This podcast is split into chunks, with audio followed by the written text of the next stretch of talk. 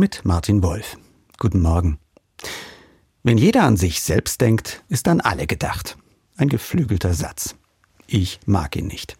Gefühlt trifft er leider ziemlich oft zu und ist doch abgrundtief falsch. Am auffälligsten war das vielleicht beim Hamstern von Klopapier oder Mehl, Speiseöl oder Nudeln. Hauptsache, ich hab von allem genug.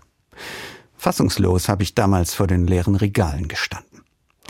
Doch mir fällt das auch sonst immer wieder auf. Da ist der Autofahrer, der mir einfach die Garage zuparkt, so dass ich mit meinem Wagen kaum noch rein und rauskomme. Der Mitreisende im Zug, der während der ganzen Fahrt lautstark telefoniert. Von denen, die sich auch an die einfachsten Regeln zum Infektionsschutz nicht halten können, ganz zu schweigen.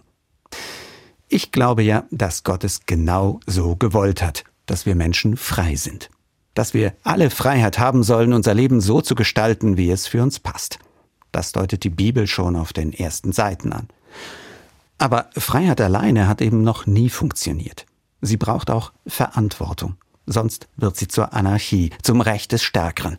Auch davon erzählt die Bibel immer wieder.